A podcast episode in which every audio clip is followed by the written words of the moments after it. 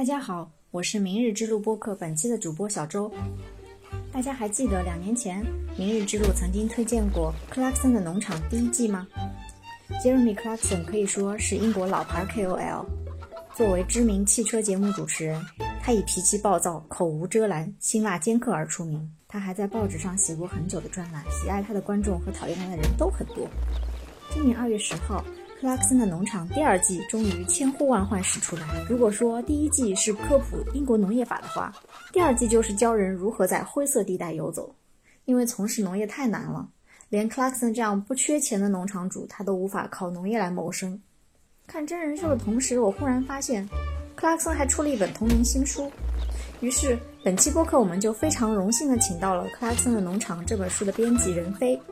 接下来，我们和明日之路的静一起来聊一聊这本书以及克拉克森的农业实践。今天我们还有一个福利哦，欢迎大家在小宇宙评论区留言，获赞最多的三条留言都可获得一本由出版社提供的赠书《克拉克森的农场》。下面我们先请任飞和静给大家打个招呼吧。呃，明日之路的呃听众朋友们，大家好。呃，我是克拉克森的农场这本书的责编任飞。啊，明日之路的听众朋友们，大家好，我是你们的老朋友静。然后这是我们播客自呃开 始播以来第一次有这个福利，大家要珍惜这个机会哦。同时感谢任飞给我们这个福利，非常感谢。那我想问问大家，你们都是分别什么时候看的克拉克森农场第一季啊？觉得？就是为什么这个这个真人秀会这么受欢迎？嗯，我应该是他在第一季刚播出不久的时候就看了，因为我本来也是一个嗯喜欢这类题材的人，嗯，然后又看到他的豆瓣评分那么高，我就去看了。看了以后几乎就是一口气看完的，觉得非常的有趣，就跟我认知里面的以往的这种类似的田描述田园生活的节目都很不一样。我觉得可能是克拉克森他这个人的。个人魅力，他看待事物的角度在里面占了很大的一部分，因为他是一个完全的外行，就是他他也不怕展露自己的无知，以这样的一个身份进入农业的，借着这个机会，他其实也是展示了农业非常基础的，呃，大众不熟悉的一些，嗯，有趣的有趣的角度或者说有趣的知识，而且因为他自己的那种就是他那个吐槽的风格，那种英英式的黑色幽默。特别的有趣，就是那我就一路看，然后一路笑，而且他整个团队的那些人都很有趣。我也是，应该是第一季刚出来的时候就看了，我记得应该是二零二一年的七月。然后特别巧的是，我们八月的时候，就是《明日之路》的公号，呃，终于做起来了。然后第一篇文章我就写了这个克拉克森农场看完的一些感受。然后我也是觉得第一次看到这样一个从这样一个角度来讲这个农业，然后讲这个所谓的田园的乡村生活到底是怎么过的。其实我之前也很好奇，就是他为什么要做这样一个节目，他对这样一个节目的定位是什么。然后特别巧，就是在这这本书里面，他有提到，就是说。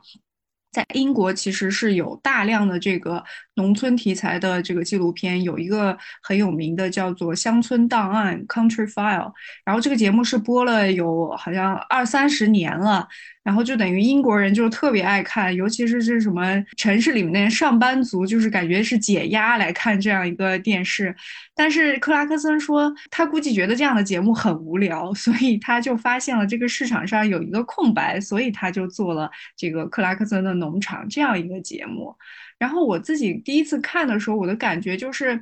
他把自己定义为一个。呃，像刚才任飞说，他是一个外行，同时我觉得他是一个破坏者这样一个感觉，就是，但是，但是看完以后，你会觉得其实他其实很环保，或者是他其实是很在为农业呃说话，尤其是这些农民的处境，就是可能你在那些很美好的田园乡村的那种节目你是看不到，但是在他这个里面，你就会看到。农民遇到的非常具体的问题，以及他们如何去解决这些问题，所以就觉得特别有意思。嗯，Clarkson 和那个他里面的他的助手 Caleb，而且就他俩还是因为这个节目，呃，获得了那个呃是二零二一年全英农业奖的。对，当时他们去领奖的时候，克拉克森他有一句发言我还挺喜欢的，他就说，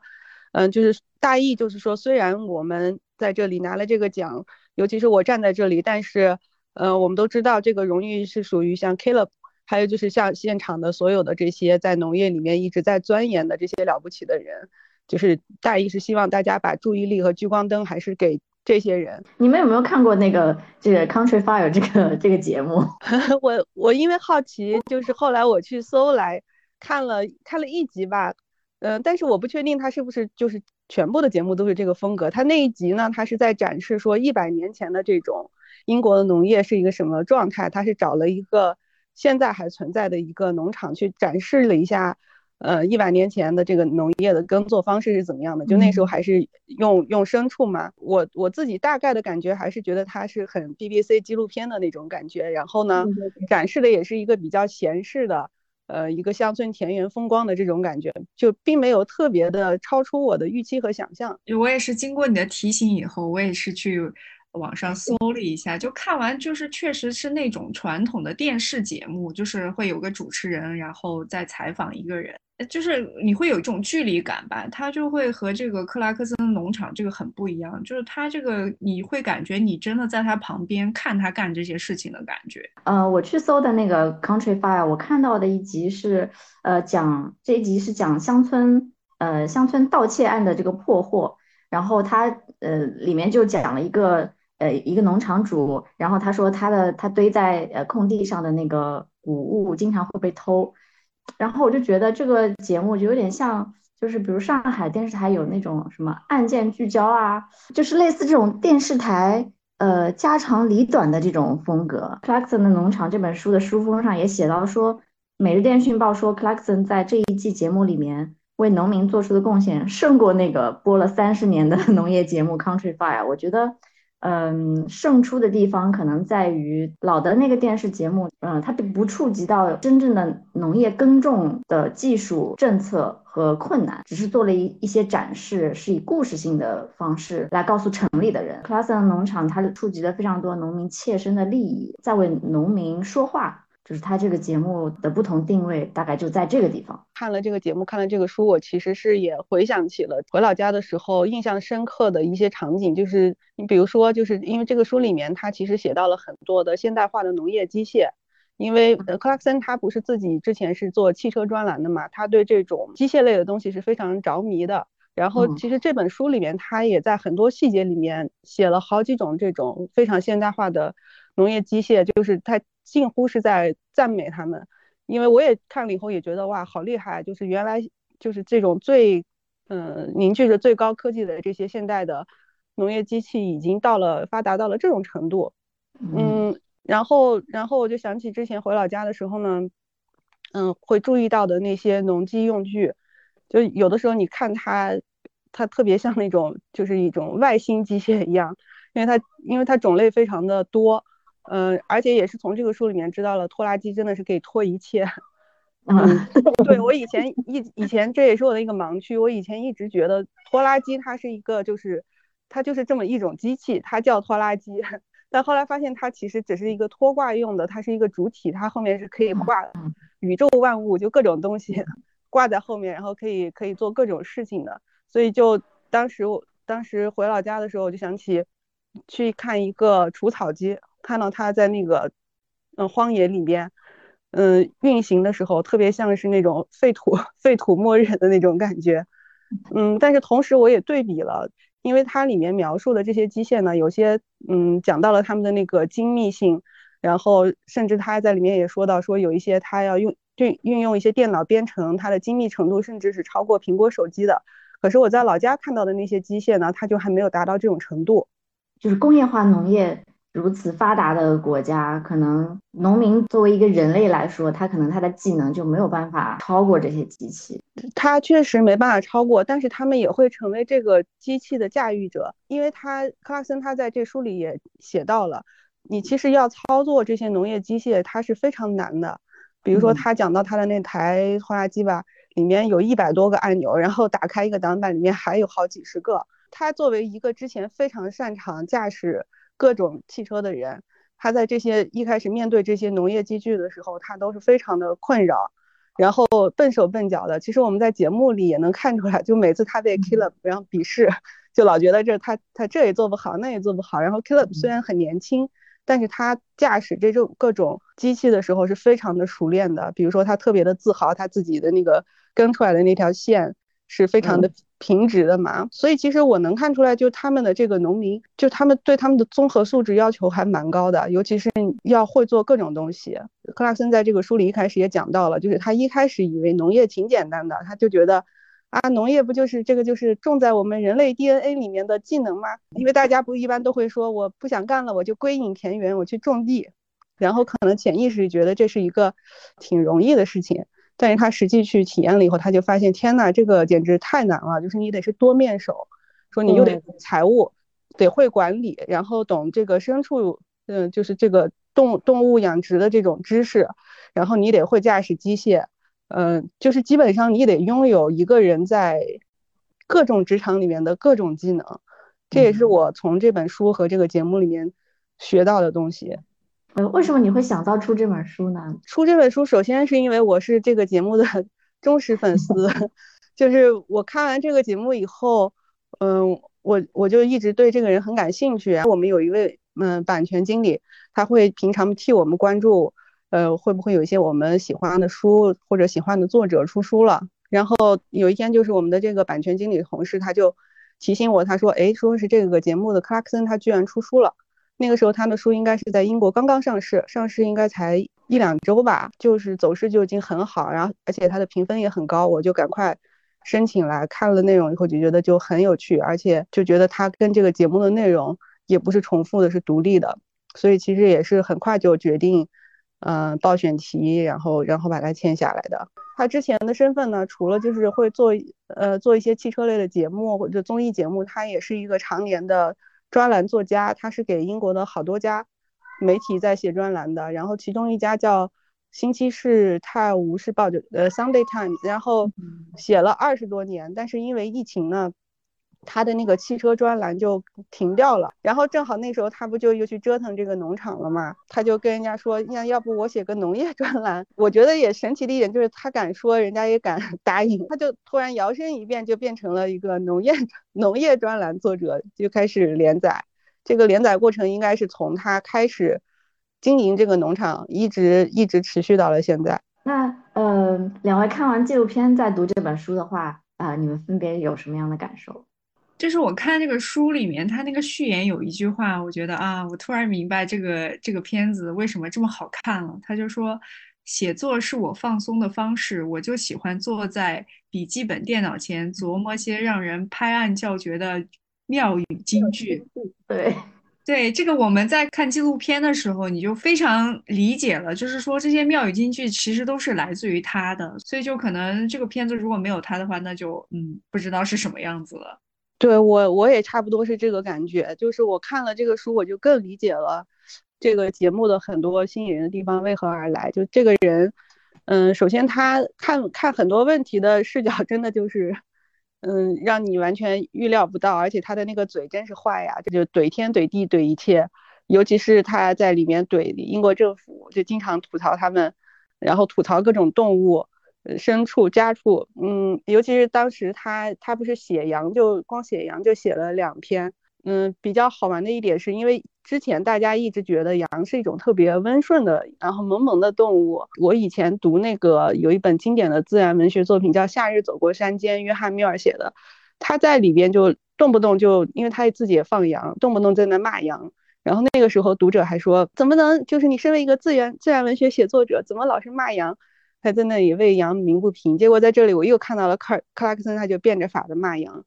嗯，但是他们这个骂的过程中，你就觉得，哎，这个这个动物它的形象立体起来了，就是它并不是，嗯，之前那种刻板印象里面，然后每天嚼着草的，嗯，温顺的，然后看起来好像很无害、很善良的一个动物，就它有很多这种迷惑行为，就比如说它这里面写到，这个羊会莫名其妙的把那个鸡舍的门打开。把狐狸放进来，把鸡给把鸡给叼走，而且他们也很厉害，就是他们有一篇写那个给羊剪毛，他就叫他们上上格云顿羊，就那个武打呃就那个动作明星，就因为这些羊实在是对他们拳打脚踢，搞得他就用那个羊毛剪的时候都特别的小心，就生怕自己被踢到，所以就觉得很好玩。这些这些动物在他的笔下也变得很很生动、很丰富、很立体。呃，其实看片子的时候也是被这个羊有点惊到了，就是那个羊真的很能跳。对，我不知道你有没有印象，真的感觉一下就跳出来了，然后还会去撞人。就是他买羊的时候，就直接被那个羊撞了一下。对，然后后面他整个养羊的过程，就是那个羊会到处乱跑，然后动不动就从里面跳出来，还会撞他。感觉好像那可能我们以前也没有太多接触过羊，却不知道羊是这么能跳的一种动物。就克拉克森他也写，他说他看到那个羊跳跃的能力，他就惊呆了，因为他他们不需要助跑，他们是平地起跳。就直接飞起来，他就说这个羊其实就是一群长了毛的那个青少年，就是特别会会做一些很无厘头、很奇怪的一些事情。然后他把这些羊的这个行为描述为就是，呃，他说。羊固有一死，死了必要让人胆战心惊，那才叫死得其所。我觉得这个 翻译也翻译的很好，就然后他就开始解释这些，呃，羊就是怎么样去寻找各种奇怪的方式让自己死掉，然后让他难受。他们不在这个牧场里面好好待着，然后总想跑到公路上去，好被这个汽车撞死，然后撞得血肉模糊。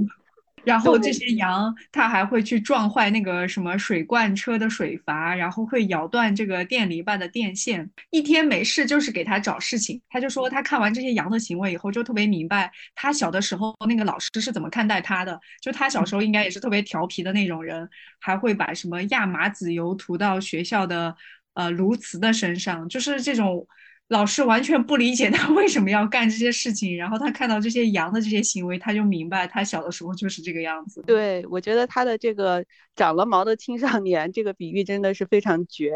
对，然后我还记得它里面还有一个写的很有意思，这个是在片子里面没有没有展现，就是他不是在那个剪羊毛嘛，然后特别可笑，大家可能记得就是他要把那个羊毛上的黑珍珠啊，对，羊粪球，对，羊粪羊粪球都给粘掉，因为他实在。没有能力去干别的事情，只能干这一件事情。然后，但是这个羊毛呢，他又卖不上钱，他算一笔账，就是说这个剪一个羊毛，呃，一只羊要花一点五英镑，但是卖羊毛一只才能卖三十便士，所以他就要赔一点二个英镑。但是他后来发现，哎，有另外一个方法可以解决这个问题，就是。因为他当时正在建房子，他说其实可以用这个羊毛做这个保温材料，然后你就不用去买其他的那些保温层里面材料，结果还给他省钱了，然后他就特别开心，然后他还说环保，对，然后他就说自己特别环保，虽然他给自己贴了一个就是我绝对不是环保，然后我就是特别讨厌那些一天喊这些环保的人的这样一个身份，但是你发现他的很多行为其实是很环保的，然后他还他还会经常定期。呃，Q 一下那个瑞典女孩格雷塔，她还说，说不定格雷塔知道我做这件事情，还会给我寄一份表扬信呢。她其实很多的实际的行为确实好环保啊，比如说她在她的农场做野化，这个简直到了环保的极致。因因为野化它其实是不产生任何的实际的经济效益的，它就是除了对于这种自然环境，嗯的这种生物多样性有帮助，未来的人类的存续有帮助，其实它没有任何这种。显而易见的经济效益，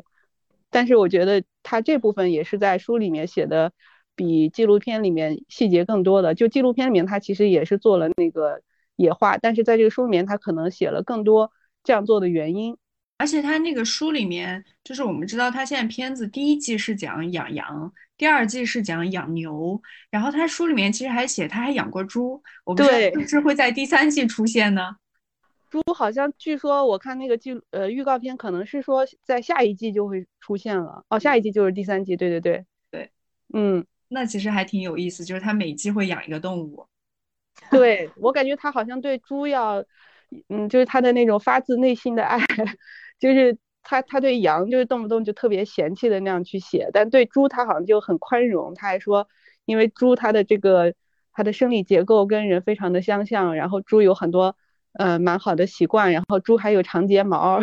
就诸如此类的。我还有一个印象很深的是，这个也是确实是我之前的盲区，就是他在这个书里面呢，经常的提到关于这个农民这这个职业的死亡率，就是他的一个危险程度吧。就他有一篇是专门是说务农是高危行业，在那个之之前，他是在节目里面有那么几个地域笑话，其实是在讲这一点了。就比如说他说，你要是看到，呃，一群农民，他们应该这个肢体健全的应该没有几个，大概是这个意思。然后他这个书里面动不动也会用这种。地域笑话的梗，但是它里面确实也很认真的向大家普及了一下，它为什么是一个高危行业。它里面有一些数据，比如说农业生产从业者的致死率比其他行业的平均值几乎高出二十倍。来，首先是这些农业机械，它都是非常的危险。它在第二季里面才是才切了个土豆就把自己削了，它不是还用电锯嘛？这个电锯用来伐木是经常用的，然后这个这个东西非常危险，你一旦操作不当呢，有可能把自己削了，把自己腿削了。而且还写到一个。让我意外的点说，奶牛是一种非常危险的动物，就是，嗯，简直是英国乡下人的第一杀手。就是每年会有一些农民是被奶牛给杀掉的，在意外情况下，它如果产生了攻击性，对人是很危险的。嗯，第二季里面它不是要引来一头那个公牛嘛，所以他们要立很多牌子，把它呃挂在那个农场不同的地方，要警告大家这里有公牛，大家要小心。对对对，是的，是的。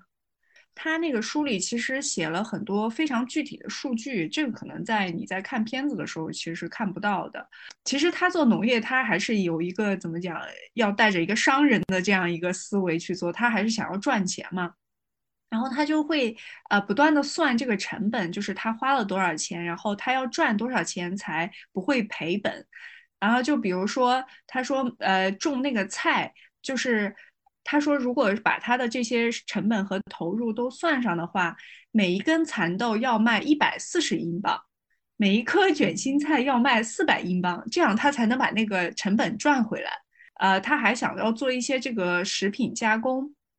然后他就算了一下，每一片面包的造价要达到一点五万英镑，一瓶啤酒要达到三点六万英镑，还有一克鳟鱼头要达到四百英镑，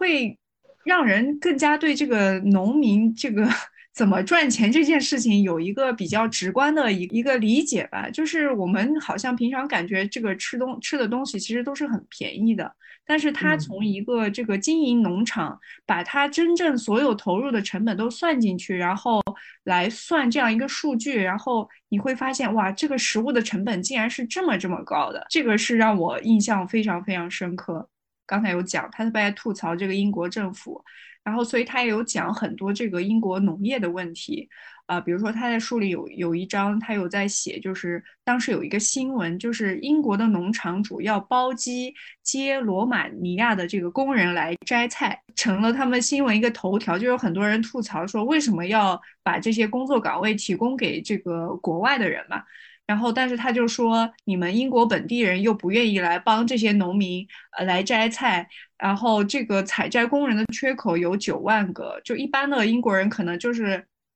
最多去乡下体验一下农场生活，就是搞上一天或几天的这种采摘体验一下，它其实是无法去解决这个农民真正的采摘的这个问题。包括这个片子里面也有提到，呃，这个书里面其实写的比较多，就是脱欧对这个英国的农业的影响其实是非常大。呃，他自己就说是脱欧让英国的这个农业雪上加霜，然后让英国的农场主丧失了一半的市场。对他自己最直接的一个影响就是，我们呃很多人看完第一季特印象特别深刻，就是他忙活了一年，最后才赚到一百多英镑。但是他的经理那个 Charlie 跟他讲说，你能赚到这一百多英镑，都是因为你有农政府的农业补贴。嗯，因为英国脱欧以后，这个农业补贴就没了。对他的他的这个农业补贴高达八万英镑，他就一直在吐槽这个。我记得那个片子第二季里面有一段，就是他们俩在这吐槽，就是说，哎，那个什么，呃，政府的官员在电视上说，哎，这个补贴我们一定会补给大家的，但是就是迟迟没有任何政策落地。然后他就当时有一个比喻也很有意思，他就说。就好像是，呃，我们在踢足球，然后说这个规则要变，但规则到底要变成什么不知道，然后就一直说，哎，我们规则会变，但是马上就要踢比赛了，你规则还没有下来。对于农民来说，就是他就要种地了，但是你这个不给他补贴，那就意味着他要自己投钱再进去。对，就它里面写到，就脱欧的影响，除了像。呃，这个补贴没了。还有一点，他讲到，因为他后面想要进一些这个，呃，外国的一些种子，本来要是脱欧前的话，其实是有一些手续是原本没有的，嗯，但是。脱欧之后，这个就难度加倍，就成本也增加了，而且手续也变得更加繁琐。我记得那个书里他写的是要从那个法国买一种对呃小麦，然后被卡在那个海关卡了好久，然后最后是一个很简单的一个解决方法就把它解决了，然后所以他又开始吐槽这个官僚这个呃实在是太碍事儿。然后它这个小麦其实也很有意思，它其实背后会和气候变化又有一些关系。就是它在种一种叫做硬质小麦，它是可以呃适应未来的这种气候变化。但是目前这个全球的这个硬质小麦只占百分之六，呃，因为它不太好研磨，会产生那个大量的麸皮。但是因为呃。气候变化还有很多，这个大家需求在慢慢变，所以现在这个对于硬质小麦的这个需求是越来越大。然后我觉得看这个还觉得还挺有意思的，也许这个也会影响到未来，包括中国的一些农业的一些生产。它里面也提到了一个看似是嗯挺嗯挺离奇的一个他个人的观点，就是只有超级富翁才能拯救农业。当然，他这个这一篇呢用了一个标题党，嗯。它的里面的一个大体的观点就是说，嗯，真正真正能够拯救农业的一个方式呢，就是你你们可以把就就应该把一些农田是来让这些超级富豪来承包。但是，它的一个依据是因为，嗯，当农民来嗯经营这些农田的时候，嗯，因为最普通的农民他首先追求的肯定还是一个经济效益，所以他会种植一些呃单一的农作物。如果要是从生物多样性，或者说是从环保，或者是嗯更大的一些角度来说呢，其实这些农田，嗯，它是它是需要一个嗯荒野化，或者说是嗯另外一种经营方式。这种经营方式可能是跟这种经济效益是相悖的，但是你又不能不能说是我就去要求这些最普通的农民，然后牺牲自己的经济利益来做这件事。所以呢，他。他就说，那就那就还不如，嗯，让多让这些超级富豪来做这件事。他还举了一个例子，说是那个演员，嗯，摩根弗里，嗯，弗里曼。摩根弗里曼呢，他是做了一件事，就是他把他自己经营的一大片农场变成了一个，呃，蜜蜂养殖场，就专门，嗯，用来养养蜜蜂。因为他在里面也讲到了蜜蜂这种昆虫的重要性，就是他，呃，听起来好像只是保护了一种昆虫，但是其实它的。嗯，意义远不远不止此。就是他说，因为蜜蜂的这个种群呢，首先它是在过去的几十年里减少了很多，这其实是一个很危险的讯号。因为，嗯，蜜蜂其实是在这个嗯生嗯生物链里面，它是非常重要的一环，因为它是给植物来授粉的嘛。尤其是呃，其实全球的这个粮食的产量，它都跟蜜蜂是息息相关。我记得之前就是国内疫情期间有一年。就有过一个新闻，就是当时我记得是在云南吧，在云南的一些养蜂人，他们本来是按照季节来迁徙的，就是每到一个季节的时候，他们要带着他们的蜂箱到那个地方去授粉。但是，但是这一年因为风控，他们就去不了，然后他们就非常的焦急。就是这个东西不只是会影响到他们个人的一个收入，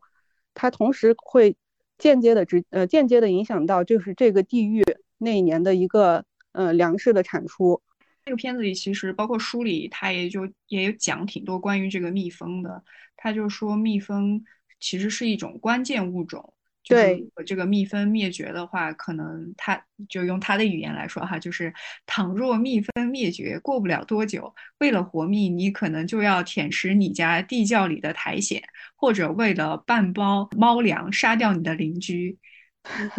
可以设想一种没有蜜蜂以后，然后大家也没有粮食吃，就最后只能为了猫粮互相厮杀的凄惨局面。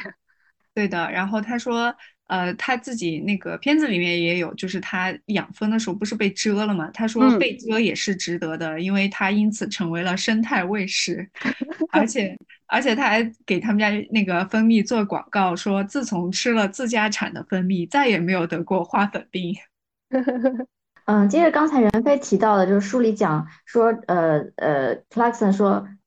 他其实也是一种呃嘲讽的口气，说还不如让呃那个不差钱的富翁来经营农业。嗯，让我想到了之前《明日之路》它呃有有过一次桌游的游戏，就桌游的活动，嗯，就是叫地球号太空船。然后那个游戏里面，它也是分了几个不同的部门，然后通过不不同部门之间的互动，然后来维持这个地球号太空船的生存。其中就我们在玩这个游戏的时候，呃，经常会面临的是环境部和经济部之间的矛盾，就是说有一项来经常会有有一项政策是你在环境来讲是对于环境是有促进作用，但是会极大的损伤你的经济效益。或者是经济收益，然后在这个时候，嗯，就是其实如果你是从一个功利的角度，或者说短期的视角来看，嗯，人们经常会做做的决策就是偏现实的、偏呃偏理性的，说我要种一些呃经济收益高的作物等等，他就不会想到。呃，可能我需要对整个农场进行野化，或者要投投入一些额外的成本来做一些和你的这个农业种植收益没有关系的事情。就是农业其实它是需要可能更多的，呃，就是除了市场经济以外，额外的一些补贴也好，或者是其他的一些帮助也好，否则它真的是很难生存下去，因为它其实是保保持我们社会的一个基本的稳定，所以你这个粮食的价格不能太高。但是你这样的话又会损害到这些农民的收益，我感觉是有很多的公共的性质在里面的，而不光是关乎一个农民的生存。对，嗯，对，就是因因为因为他说的这些要做的事情呢，他其实是不会在短期内产生一个，呃，可以看到肉眼可见的一种效益，或者是数据化的效益的。嗯，它更多的可能是产生一个长期的、长远的影响。那这些东西。它确实，呃，像像你所说的，它是需要，它是一个公共事业了，它是需要一些额外的投入的。呃，我还想到的一点是，呃，在纪录片当中，呃 c l a r k s o n 发现他的农场里面，因为有有有一些荒地，他没去种嘛，然后呢，结果过了一年，发现这个地上长出了非常呃漂亮的这个各各各色的英式乡村野花。然后，呃呃，我记得在纪录片里面，他呃是在第二季里面，呃有一集他就带着他这个野花的一些种子，带了一大包，然后送到呃相当于我们像就是乡村俱乐部里面，然后呃去和当地的乡绅 social 说，你看这个这个是我农场农场里面的野花的种子，呃对于生物多样性是有一个很好的促进作用。然后我就觉得，哎，这个呃这个提法好像在我们我们。我们的我们国家的农村里面似乎没有这方面的意识，不是说我的这个野花的种子，或者是某些呃野生植物的种子会成为一个呃促进和当地乡绅呃当地农民关系的这么一个礼物。嗯，对它它里面嗯其实也写到了关于花种子这。嗯，有一篇里面是写到了这个主题，然后就除了说呢，这它是促进生物多样性，然后还有一个它有一个非常实际的原因，就是因为这些野花的种子的市场价值甚至超过了一些农作物的价值。嗯，因为他当时写的是他自己自己在那说，他说我我讨厌花，我不喜欢花，就他本来自己个人对花好像是嗯没有什么。嗯，额外的爱的，但是还是种了很多呀，因为能卖很多钱。对，因为他在里面也是说的很直白，他说他他那个脑子大聪明劲儿一上，然后嗯，脑子里面一转，哎，这个好像效益还更高呢。然后他还会有朋友专程跑到他的那个农田里面去，然后去采集他的那些野花种子。对我感觉可能在英国，因为可能它的园艺。这个产业本来是比较发达的，就很多这个中产呀，或城市里的人，他是需要去想要去种这种花，所以他这个野花种子是很有市场的。对，是的，英英国人就这实在太爱花园了，就人人有，所以可能就有这样子的一种需求。嗯，其实刚才说到那个野花，我其实想起来，我之前在呃一个呃我忘记是哪个媒体，反正呃国外一个媒体上有看到，呃就是在英国。他现在呃，就是会鼓励一些农场去做野化，就是他这个野化会比这个克拉克森的这个啊范围和方式就更野。那农场，比如说它可能有一半的空间或者怎么样，就完全让它处于一个野生的一个状态，呃，然后就让野生的动物生活在里面或者什么，就它其实是农业的，我感觉是另外一种转型。就它可能从农业会慢慢变成一个类似于像什么森林公园呀什么这样子的一种形式，就它可能更更多未来会开辟像旅游啊什么这些产业。那除了这个农场会卖它的农产品，那另外呃人除了去体验农场，他还会体验就是更自然的一种风光。就我看到这个以后，我觉得还蛮有意思。然后这个也是英国政府会给非常大的这个补贴。就是在鼓励更多的人把，呃，农农田再变回更自然的环境。对，这也是个蛮好的思路。因为其实像克拉克森他自己开他的那个农场餐厅，他的田园风光不也是他的一个卖点嘛？就是大家你是在农田的中间用餐，然后眼前是这种呃非常美丽的英式的乡村美景。对，而且吃完饭以后，说不定还可以去观鸟。啊，对，是的。任飞，你要不要跟我们分享一下你的这个观鸟的一些心得？就是一般，因为我不是我不是观鸟的这个爱好者，我没有去过，所以我很想知道，就是一般你们会选取什么样的地方，大家可以去看到不同的鸟类。啊，对，说到这一点也挺有挺有趣的，因为其实我呃最早刚开始做这本书的时候，我还没有入坑。他这个书里面不是刚好有一篇是写到了他在农场观鸟的体验的，哦，然后正好。我今天又重看的时候，我的感觉就完全不一样了。就是在看这篇，因为当时看的时候呢，你还只是就是感觉它还是一些文字描述，你是以对对一些东西没有体验的。嗯嗯。那现在我就会觉得哇，这些描述很有意思。然后然后首先是因为观鸟这个活动，它首先起源就是英国。嗯，它在它在十八世纪的时候起源，最早它是那种什么贵族休闲活动。嗯，也是其实因为环保而兴起的一个活动，但是后来它就变成了一个大众，嗯，大众参与的，就是英国英国人的应该差不多占到他们人口的百分之十五，就是一百个人里面每可能就有十五个人是观鸟者。哇，对，所以就是在他们那是一个特别普及的这样的一个活动。嗯，所以克拉克森他也入坑也。就毫不意外，尤其他自己有了自己的农场。然后他在这篇里面，他用的那个原文是，呃，呃，bird watching。然后，嗯，我们就直接翻译为观鸟了。但是其实那是因为我们在咱们国内的观鸟呢，它还没有分那么细。但其实，在英国这种很这这个活动已经历呃历史悠久的情况下呢，它其实有更细的分类。他说这种 bird watching，它其实就是更加日常的。嗯，比如说他在里面也写了，就是那个英国皇家鸟类保护学会，就他们可能就经常会发起一些这种观鸟活动。它里面举例的那个活动呢，就是大家在这一年里面，你就看你在你的花园里，在自家的花园里面看这一年你能记录到多少种鸟。他说的这种 watching 其实就是一个更加日常休闲的，嗯，你你就是观察你身边的鸟类。然后其然后另外一种观鸟叫 birding，它其实就是会。更有目的性，比如说你，你会有去一个地方，你是有目的的想要看到某个鸟种，嗯，对，然后，然后，然后我看到它里面的一些描述，就觉得哇，不愧是这个老牌观鸟国家，就是他们，他不是里面讲到说，这个活动开始前，这个网上已经卖掉了三十万个脂肪球，呃，就是这个脂肪 球呢，就是，嗯，因为因为鸟类它们是蛮喜欢脂肪类的食物。所以他们会制作这种，嗯，就他们商家就会制作那种脂肪球，一般会里面会有猪油啊，或者是一些动物脂肪，然后他们会把这个东西挂在院子里，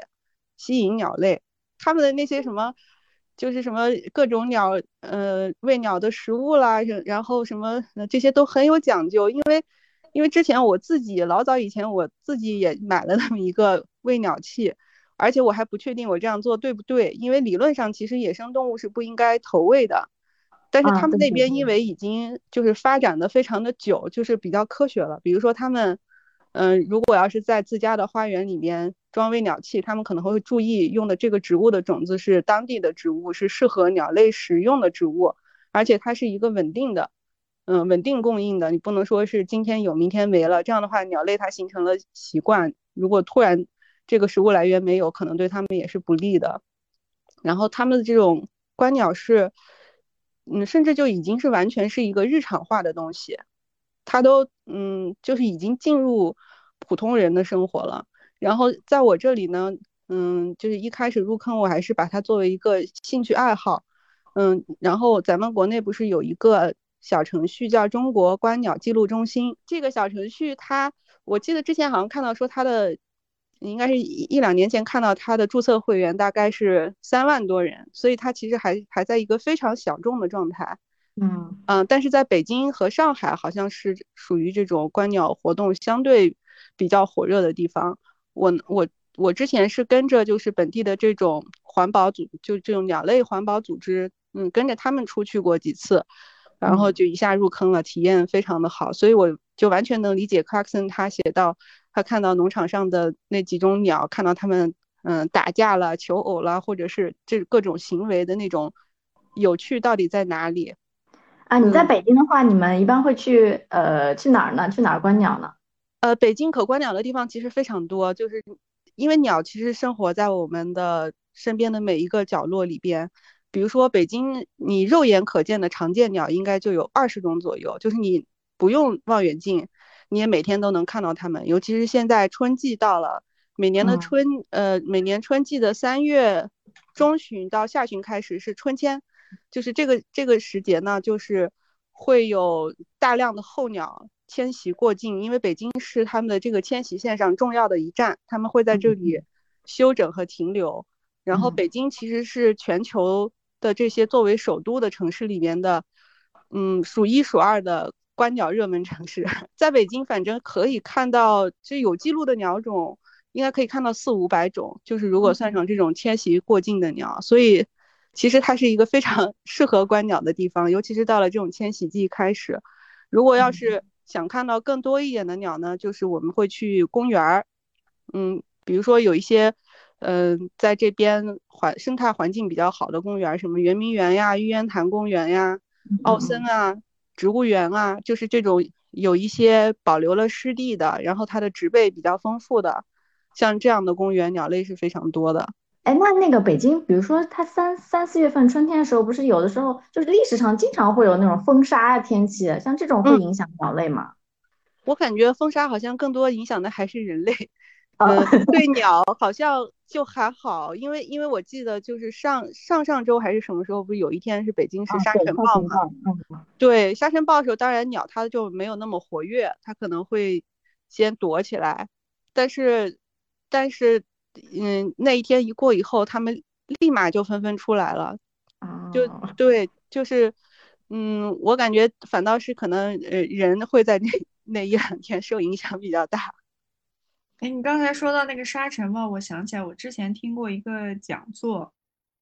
就是和羊有关，就是好像是在蒙古那边，他们养羊的，就是如果是那种沙尘，那个羊毛里头其实它会 留下很多沙。所以那个完了以后，他们还要把那个羊的身上的沙给它抖掉，否则它那个身体会很重，这沙会留在它那个毛里。我当时听完以后，我也觉得哇，羊好可怜。是呀。就是这个片子确实是，我觉得他其实是很关注气候变化。就是他一直在吐槽那个天气嘛，他想让它下雨，它就不下；他想让它天晴，然后它就接连下雨，可能一下下了一个月还是多长时间？对对对，好像是遇遇到了英国有史以来什么最最长的雨季啊。对对，那个是二零一九年的时候，就那个应该是第一季的第一集里面，他就他其实就是在讲这个东西，其实就是说气候变化影响的这种不确定的天气，才是未来的农业可能面临的最大的一个问题。科技也是很难去改变这件事情的。然后，所以他就说，他变得和那个其他农民一样，就天天盯着新闻看天气。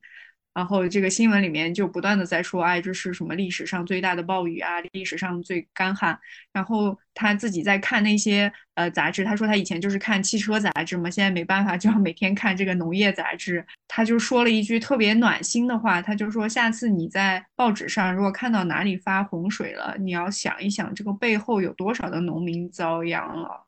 对我们自己来说，其实也很有感触吧。就像去年，呃，夏天这个呃很干旱，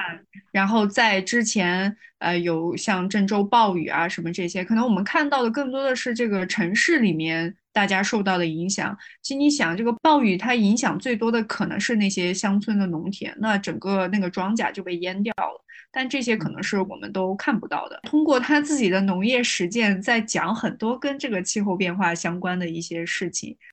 然后他其实，在那个农场里面的开到的那个商店，其实也我觉得也很有意思。就是他是想靠这个农场商店来赚一些钱嘛。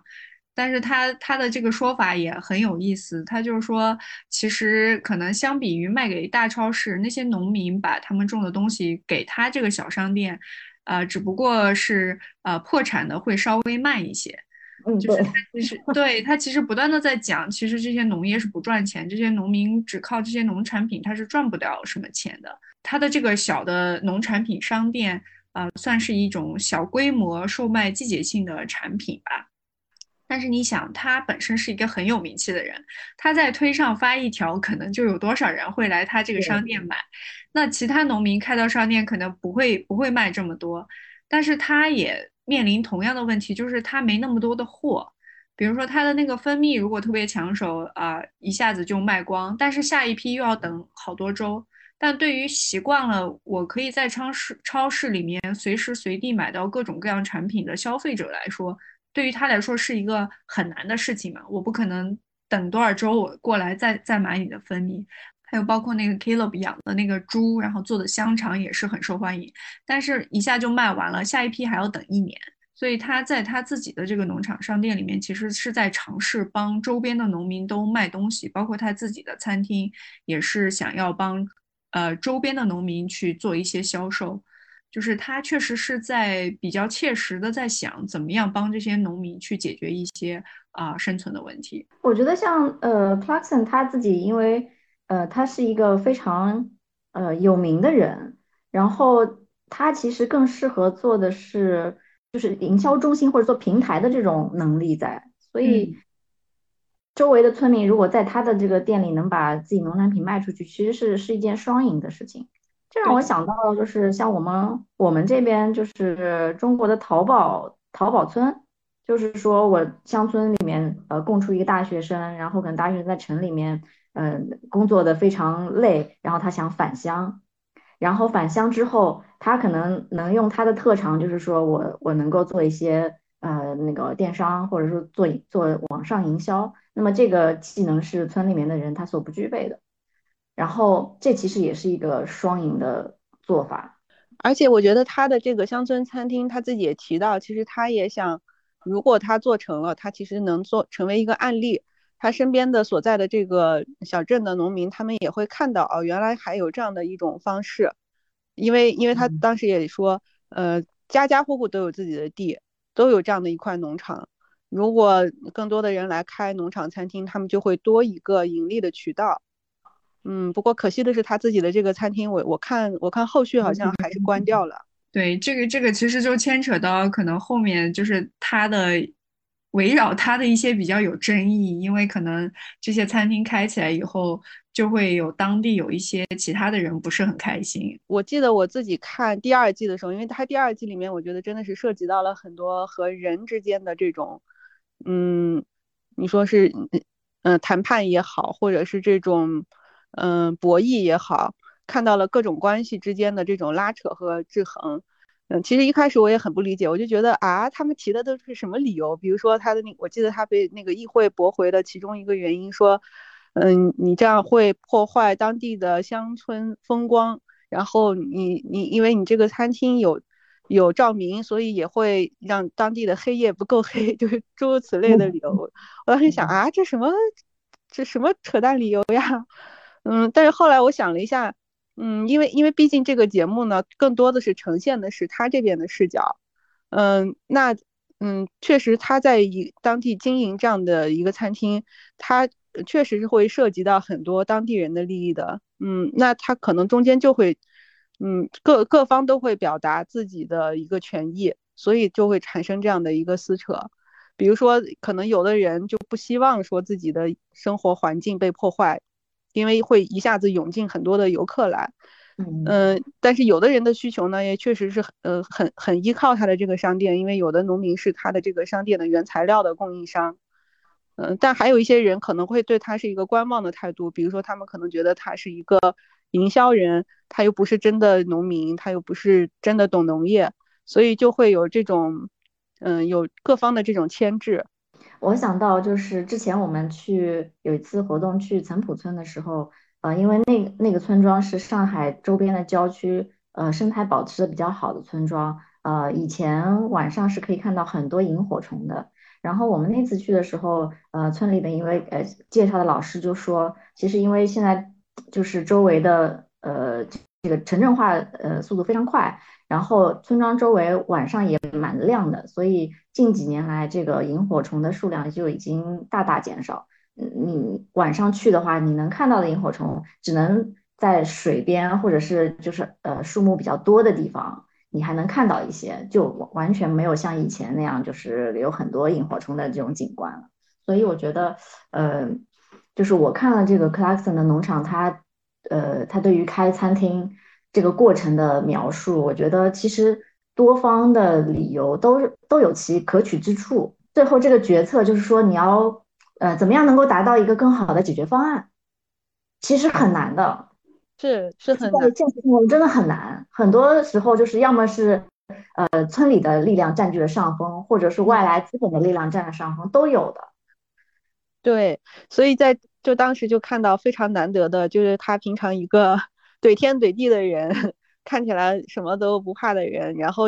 嗯，也还是要好好的去跟村民好好的沟通。他不是专门开了一场这个，感觉像是一个答疑会一样。然后，然后现场呢也会有当地的村民就把自己的疑虑向他表达出来，然后他也去好好的跟他们解答。就那个环节，我觉得还挺好的。就是，嗯，就那一刻我也意识到说，嗯，既然。你已经决定在这个地方长期的经营这个农场了，因为他虽然一开始是一个节目，但是他自己也提到，他其实越做越认真了，他开始享受这个事情，嗯，他也确实想把这个事情做好。那你如果是在这种情况下，你不去融入当地？是不可能的，你肯定要估计，呃，要去顾及当地人的利益，那一定涉及更多的沟通。对，这个其实我觉得就很像我们国内很多时候在讨论乡建，包括做什么社区营造什么这些，都会讨论到这个问题，就是你一些外来的力量介入到这个本地以后，你怎么样和本地的人，呃，达成更好的一个和谐的一个关系。因为必定你带来的利益会，呃，有些可能是好的，有些可能是不好的，那就是需要一个大家这样一个协商的一个过程。所以我觉得他这个第二季很有意思，就是他把这些协商的过程都给我们展现出来了。就我觉得可以从中其实可以学到很多东西，就是你要跟这个本地的村民去沟通，要和本地的这些政府啊一些什么。教区啊，什么委员会、议会什么这些去沟通，这个其实就是塑造了这个本地它为什么是现在这个样子的背后的各种各样的力量。那如果你未来真的想要扎根在这里，那你必须要去和这些各方的力量去啊建立起来一个啊，不管是什么样的，不管是合作还是什么和平相处的这样一个关系，那你未来可能才能。呃，真正融入本地，成为本地的一份子。因为我想到，就是呃，为什么英国的乡村在世界上都那么有名？它是一个非常好的，就是国家的形象的一个组成部分。嗯，我觉得这个可能是和呃英国它乡村它村里的这个本地意本地本地人他非常强的本土意识，或者说。热爱自己这个这片土地的意识是非常相关的，不然也我们也没法解释说为什么像 Clarkson 他这样一个红人，他有资源，然后他把他的资源带到这个这个乡村社区来，居然还会遭到这么大的反对，我们就会觉得很诧异。但是就是我觉得，呃，如果是反思一下我们我们自己这边的这个乡建工作的话，我觉得好像因为中国大量的这个劳动力都从乡村转移到了城市。嗯，在过过去的呃几十年里面都是这样一个趋势，所以我觉得在中国的乡村，自己本土的意识，或者说能为自己家乡说话的人，好像没有像这个嗯呃 class 农场这个真人秀里面说的那么强。就我感觉，呃，我们呃走访过的一些乡村，基本上都是呃有一个乡贤或者是村里出去的人带了资源回来，然后村里面可能就觉得啊，我终于有了有了一些资源，那么呃我村庄的发展可能呃我的呃村委会他做决策的时候可能会更倾向于这些带有资源的人，而不是说呃从本地的。呃，生态保护或者说本地人他的乡土情节出。呃，我我记得还有那个第二季里面还有一个很有意思点，就是他们那个当地有个俱乐部嘛，足球俱乐部，就是他除了刚才讲的那些利益关系以外，他还有很多这种所谓的我们我不知道我们应该把它叫什么社团还是什么样这样的机构，就是包括运动呀，可能还有很多其他的这种社团，就是你会看到其实它的这个乡村的这种生活其实是很丰富的。对对，它是呃，不光是吃，然后基础设施很好，它也有这种呃人际的网络的关系，然后还有各种各样的机不同的机构的组织，就是它是一个很完善的，呃，就可能跟城市呃的区别就是它是更多的是乡村的环境，而不是城市的拥挤的环境。那可能很多人他选择到这个乡村生活，他就是喜欢这种自然的环境，但其他的。这些设施啊，或者是他的生活，其实有可能，呃，并不比在城市里面生活是更乏味的。所以这个可能是，呃，我们这些乡村，从乡村层面本身来说，它是很大的不同。我觉得这个再说下去，可能会需要涉及到，就是呃，不同国家它城乡差距的一个问题。真的觉得决定要生活在某一个地方，那这个地方的确是需要有更多的生活的呃设施和活动。然后，呃，生活在那里的人才会有一种本地意识，不然的话，他就是一个就是候鸟。对，就像那个他不关心当地事务。对，就像那个片子里面，我最喜欢的那个大叔，就是讲话大家听不懂那个大叔。对，结果在那个那个足球俱乐部里面，就发现这个大叔还在这个足球俱乐部里面当过教练。对，人家是这个村子里面的大人物。所以就是他们在这里跟这个呃这个地方是有非常深刻的这个连接，他一辈子在这里其实都是没问题，他也不向往任何这个城市的生活。就像那个 Caleb，没进过城，没坐过飞机，然后好像火车也没怎么坐过，但是他就很很喜欢，他就非常自豪的他是在这里生活，然后他有自己的农场，这种东西就是。呃，他有这么多的自信，其实是源于这个他生活的地方可以给他提供他所需要的一切。嗯，对的，对的，对。我觉得我非常喜欢他这个形象，就是他其实塑造了一个，嗯，我我也并没有被现代化，我也没有被城市化，我还是就在我这样一方小空间里，但是我对我的职业非常自豪，我也做的专业化，就专业度很高，就是他让人感到就是农民他本身也是一个，嗯，职业化很高的。一个受人尊敬的工作，这种感觉。我们聊了这么多这个纪录片和书里的那个观点，然后那现在二位觉得，呃呃，在你们的认知里面，你觉得农场呃是一个什么样的存在，或者你理想当中的农场，呃应该是什么样子的？我因为我之前也看过一些这种关于农场题材的一些纪录片。不是，嗯，还有一个不是叫最大的小小农场？农场对，对我也我也特别喜欢那个纪录片。它其实是农场的另外一种实践，它就是那种完全靠自然的这种节律和自然的规律去调节的这样一种状态。就是它它那种模式也肯定是没有办法规模化的，而且它非常的艰难，它要经过一个很长很长的周期，嗯，才能达到那种平衡。但是我当时看那个纪录片非常的感动，嗯。就是它，它其实跟克拉克森呈现的农场是两种不同的发展方向。嗯，克拉克森这个它就是完全现代农业的，然后那个里面它就是一种完全或者说是这种原原生态或者说是这种特别自然状态下的一种嗯农场。然后嗯，我觉得如果让我纯个人去选择的话，我可能会。嗯，想想生活在那个最大的小小农场那样子的一个农场里，虽然克拉克森的这个农场我也非常喜欢，嗯，因为因为在那个过程中，嗯，去发现自然的节律它的这种调节作用，我觉得实在是一个很神奇的事情。我就引用我看这个书里面他对这个农场的描述，为什么大家都喜欢这个纪录片？因为它其实很实在。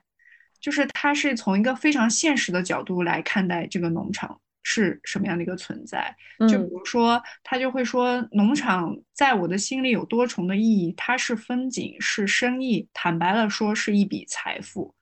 就是他对这个农场的认知是这样，他其实是在做一个生意。嗯，然后但是但是他又会呃非常就是做作为一个做生意人的一个角度，他在想怎么样把这些农民和这些农业还有农场的困境传递给这些在看片子的人。他就说。啊，许多农场主都像我一样，对如何生存下去感到困惑，甚至恐惧。所以，坐在早餐桌前的各位也应该想想这个事儿：就是当你把技术、历史和简单质朴的特性从这个农业中剥离出去以后，我估计到头来你再也吃不上一口像样的粮食了。就是它是一个非常现实的一个角度来。给观众讲这个农场到底是一个什么样的存在，但是我觉得他身上也有一些这种理想主义的影子，就比如说他觉得虽然他没有挣到钱，但是经营农场让他认识到做一些正经且有益的事，同样也能收获快乐。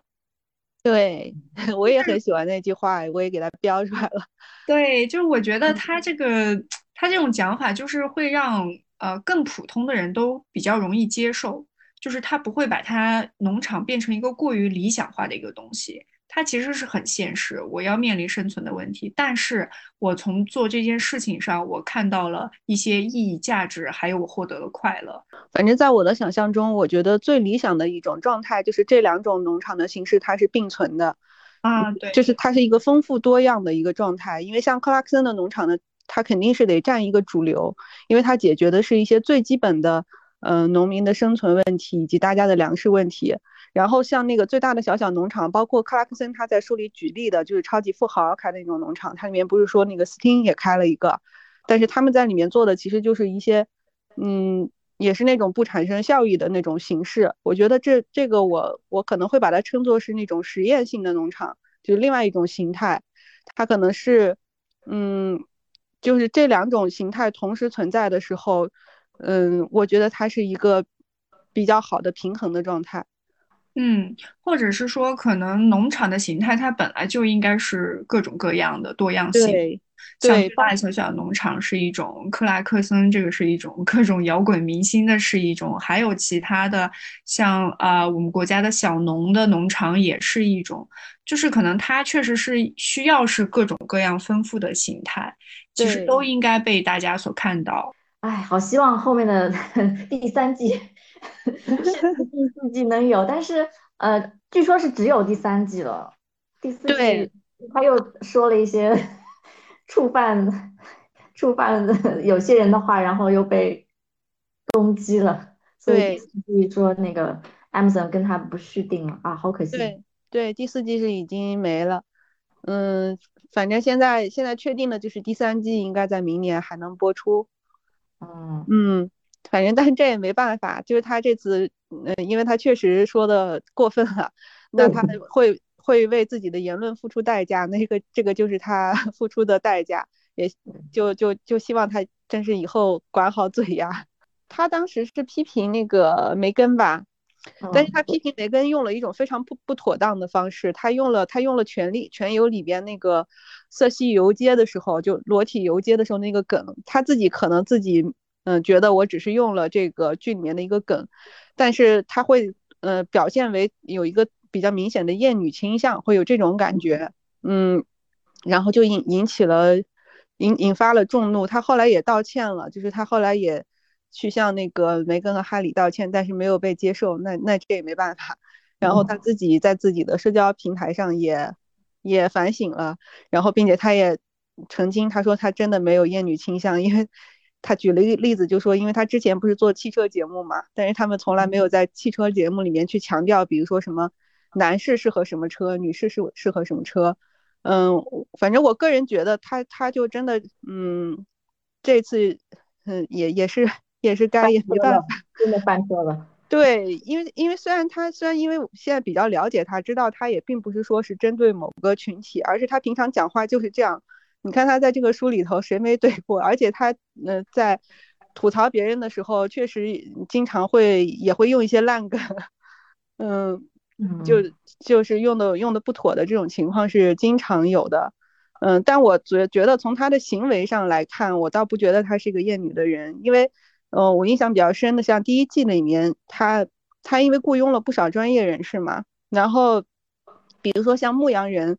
嗯，还有就是各个环节的，像厨子啊或者什么，就是在他，嗯，在他在用人的时候，跟别人打交道的时候，在这种专业性上面，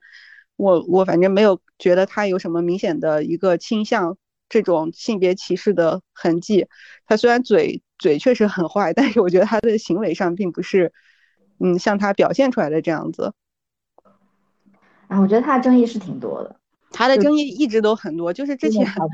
之前其其实报选题的时候，当时我记得好像大家还去调查了一下他的背景，一看这人怎么都上了英国媒体黑榜，就是他之前之前好像还有一个还有一个什么，甚至是殴打了某某位某殴打了某个媒体的记者还是什么，就是具体的原因我忘了。然后然后之前因为这个出言不逊，嗯，因为这个这让因为他这张嘴也是得罪了不少的媒体的。所以也比较难得的是，就这次这个节目播出以后，就之前那些他的那些媒体黑粉，嗯，非常勉强的说，嗯，即使是克拉克森，但是也我也不得不承认，这是一档好节目。就是即使是克拉克森，也得承认，就是嗯，他在他做的这个事确实还是挺好的。要么我们可以盘点一下，他在这个剧里都还怼过谁？嗯，第一个怼的就是那个呃素食主义者吧。他他真是变着花样的各种怼素食主义者，比如说他在书里面举的一个例子，好像是说，呃，当素食主义它变到一种极端化的时候，好像会有人去攻击这个农民养牛什么的这种，嗯，他就是可能会有一点点极化倾向。他有一个点就是他讲的很有意思，呃，当时因为疫情，就大家买不到菜，他就说，哎，要么我来种点菜卖给大家，然后他还想赚一笔钱。结果他就用了一个特别老的那种呃一种根，就是把那个菜种进去的那个叫做什么栽植机来种菜，然后呃结果那个机器就特别可怕，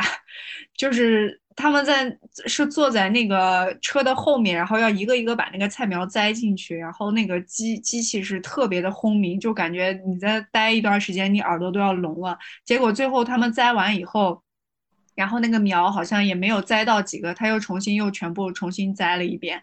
然后他那个时候说，呃，他栽完苗子甚至都不知道，呃，栽完以后还要浇水，然后还要引水浇地。他以为种完菜就这件事情就完了。然后所以他就以这样一件事情，其实他想讲的是，你不管是呃吃肉还是吃菜，就是种菜也是一件非常辛苦的事情。就是嗯，不一定是说，好像呃，你吃菜就是呃，菜就是从天上掉下来的，它同样也是农民非常辛苦的种出来。我觉得他说的这个其实是蛮有意思的。很重要的一点就是，大家可能更多的是要去了解它的生产方式，就是呃，它到底是怎么来的。而且他也讲到，就是嗯，你知道这些食物怎么来，并且你要知道就是。虽然大家现在都在提倡说原生态的食物，我们吃自然食物，这当然是好的，就他是肯定这一点的。可是，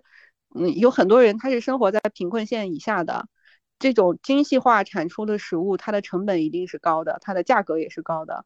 你你去跟那些嗯，就就是生活在贫困下一线，嗯，贫困线以下的人，然后你去说你你去吃自然食物，吃这种营养好的食物，他当然乐意啊，可是他没有这个消费能力。所以最后他们只能去吃吃个三明治，吃汉堡，就吃这些大家所谓的垃圾食品。对的，就是他在吐槽这个农场到餐桌，这个就是欧盟的一个这个呃食物的一个政策嘛。然后，所以就是他列的这些数据啊，他讲的这些其实都是。呃，很现实的东西。对，他说什么？呃，对于很多呃家庭来说，可能他连个餐桌都没有。他吃饭的时候就是从冰箱里随便拿拿一点东西，用微波炉热一下。然后说什么可能只有四分之一的英国人才能做出超过三样菜，然后这三样菜里面还包括香肠和土豆泥，所以他就说我们还是可能要面对一下现实，就是如果说啊你因为这个动物福利，然后要让这个香肠涨价的话，那可能大部分人呃他是吃不起这些东西的。对，我觉得他讲的这些其实是，嗯，其实是非常值得讨论的。就是呃，有这些观点，如果能引发更多的公共讨论，就是想，那你现在很多人其实还面临的是温的温饱的问题，那怎么样让大家吃得更好，去解决这样的问题？对，对，而且我感觉他自从成了一个真正的老农民，就是体验到了这个种菜之难以后，他就特别讨厌那些会浪费食物或者是。对，就是认识不到食物价值的人，他们里面经常会吐槽什么一些，呃，就只爱吃巧克力的胖孩子。哦，他他也还说那个大家还健什么身，就是可以多来农场劳动啊，你可以给我钱，然后然后我给你农具，你来我的农场砍树或者什么的。嗯，它里面提到有一个细节，我印象还挺深的，他就说爱爱登堡爵士他好像是有一个项目，这个项目就是让青少年去这个呃英国的乡下。让他们去实际的体验这种嗯农业生产，就是让他们能近距离的来感受这个食物到底是怎么来的。我觉得这个也挺好的。他吐槽最多的那当然就是英国政府了，这个我觉得我们是可以讲的。然后里面最经典的一句话叫做“英国政府靠得住，母猪能上树”，这个翻译真的太好了，太接地气了。是的，对，就是真的。我我看他写的那些，嗯，包括在。剧集里面看到啊，他要走那些程序什么，或者是有一些，嗯，就感觉他们的很多的这种规章，他好像是跟现实是脱离的。这些农民他们实际所面临的这些生存问题，嗯，感觉并没有被，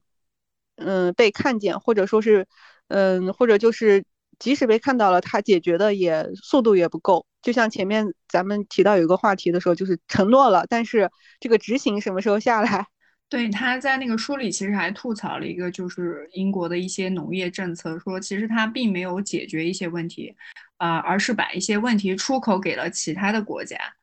就是包括一些要不要啊，呃，种什么呀，要不要出口什么呀，或者进口什么。对他就是他这个吐槽，其实我觉得是很到很到位的。像克拉克森农场这本书，其实可以算作是呃讲自然和田园生活类的书籍。那个除此之外，我们目前好像在国内比较畅销的，除了《瓦尔登湖》啊，然后呃《万物有灵且美》这些之外，好像呃其他讲自然类的书籍呃并不是特别出名，或者是没有在畅销书榜单上，好像不太看到。就是如果是以一个相对的角度来说，它确实，嗯，感觉还是在一个小众的门类里边，嗯，因因为我我也查了一下，就是你给我的那个书单，包括我也又想了一些其他的比较相对名气大一点的一些自然文学，我去查了一下他们的这个销售数据，嗯，然后它的一个特性呢，就是其中其实也有一些确实很畅销的。嗯，比如说《瓦尔登湖》就不用说了，我觉得它已经不是说只有自然文学这个标签，它可能也是属于这种名家经典这种范畴了，嗯，经典名著这种范畴了，所以它还情况不是不是很一样。然后可能其次卖的最好的就是《万物有灵且美》系列，这个系列我觉得也是跟那个作者的这种个人魅力有很大的关系，那也是一个嗯非常幽默的书。还有还有几本比较经典的自然文学作品，比如说《夏日走过山间》，这个我查了一下，它可能各个版本的数据加起来，可能也就在三三三四万本吧。嗯，就是它不算是那种大畅销书，但是就还可以。嗯，因为我现在用的这个畅销书的这个标准呢，就是说以图书市场大家的那种嗯综综合综合类图书的这种眼光来看。我们一般一本书到了十万册以上，我们说它是一个比较大的畅销书。嗯，还有一个听克西的《朝圣》，其实这也是一个比较经典的自然文学文本。还有像《活山》，但是这些它的销量都是在嗯一万多本、两万本左右。嗯，还有像最近再版的《游隼》，游隼它的目前的两个版本加起来的可能是在嗯不到一万本，嗯，像《绅士之旅》也是，嗯，这本倒是卖的挺好的。这本书应该是前去年还是前年出的，可能到了嗯五四五万本的样子。商务出的那一系列比较突出的是《看不见的森林》，六七万册的样子。乐府出的那几本倒是整体还可以。就尤其考虑到他们的作者都是素人作者嘛，像梅里雪山是在两万本左右，雪山和雪嗯雪山和雪山之间可能是在四万本左右。像这个克拉克农场这本书，它是因为由剧而衍生的这个书，呃，就是通常如果是已经有有了一个 IP 的话，作为就是书籍的编辑，呃，你会进行怎么样的挑选？你的挑选的标准是什么？嗯，我们之前就是考察这一类书，会有自己一个很明确的标准，就是它如果脱离了这个剧集，它是不是一个独立的作品，独立的好作品？嗯，这是我们一个非常重要的标准。嗯，一般来说，如果它只是一个衍生书，比如说有一些电影或者是电视小说，它可能是在这个播出以后比较的受欢迎，然后又去找人根据这个来写的。嗯，像这种我们一般是不做的。嗯，我们可能会看，会看，就影视改编，它会是一个加分项，但是它不会是一个决定性的因素。我们还是会首先看这个文本本身，它的内容到底怎么样。当时像克拉克森的话，主要还是考虑到他的文本本身，我觉得，嗯，内容挺好的，他完全可以就脱离这个剧集存在，在这样的情况下才签下来的。嗯，呃，据说第二本。呃，他的那个专栏正在英国热卖，呃，想问问会出中文版吗？呃，会会有别家出，因为在我这里网上会被毙了。好的，好的，对，是一个悲伤的故事。